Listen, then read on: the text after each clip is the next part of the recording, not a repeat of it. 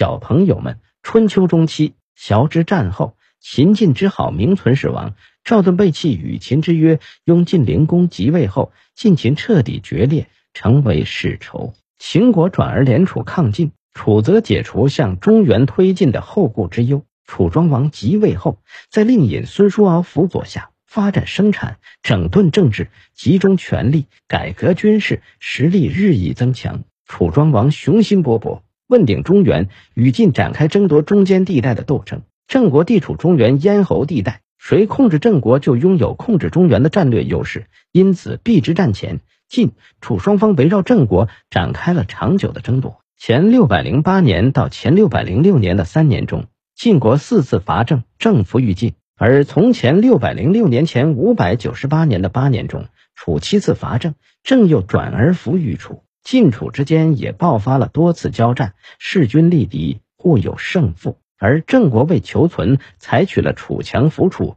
晋强扶晋的策略。公元前五百九十七年，楚庄王因郑国时叛时服，再次亲率楚军围攻郑国都城。晋国得知后，派荀林父率军救援，但晋国的救兵还没到，郑都已被攻破，郑襄公只能出城投降。晋国荀林父率军行至半途，得知郑国已投降楚国，便停止行军，商讨对策。郑国为了摆脱遭受晋楚交攻的困境，派使者劝晋军对楚作战。使者说，郑国所以屈服楚国，是为挽救国家的覆亡，不敢对晋国抱有二心。楚国因屡战屡胜而骄傲了，楚军在外数月也已疲劳，又不设防，请晋军攻击，郑军愿得帮手，楚军一定失败。对郑国的态度，晋军将佐看法也不同。以先胡、赵括。赵同为主的主战派认为，打败楚国，威服郑国，在此一举。以士会、栾书、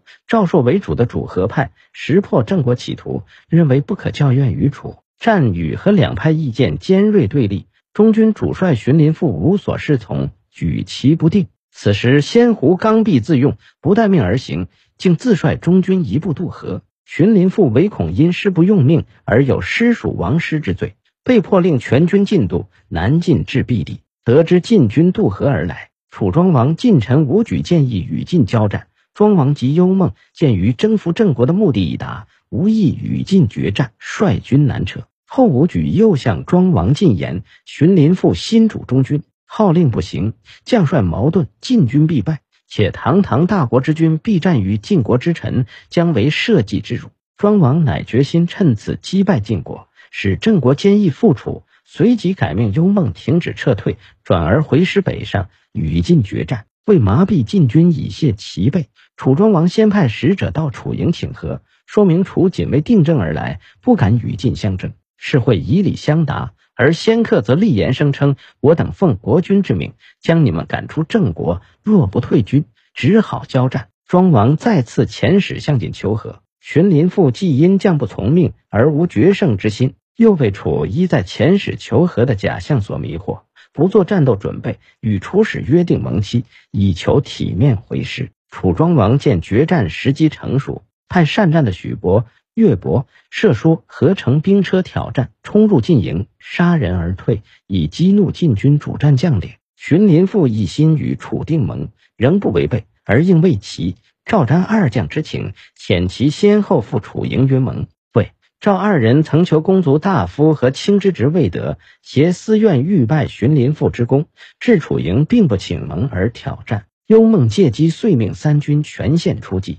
荀林父正待楚使来盟，不意楚大军迫境，前有强敌，后有黄河，心中慌乱，竟在中军敲响战鼓，说：“先渡过河的有赏。”中下军混乱中，一道涌向河岸，争船抢渡。先上船者挥刀乱砍。船中断指之多，竟至可以捧起。晋上军因有战备，从容退去。此役晋解上军未败。邲之战是晋楚争霸中的第二次重要战役，在不利于晋的形势下，晋军主帅虽知不可以战，却无力驾驭跋扈之将，迟疑寡断，合战不决，临战不备，受制于人，以致失败。楚军主帅虽知可以战而慎战，既战则力争主动。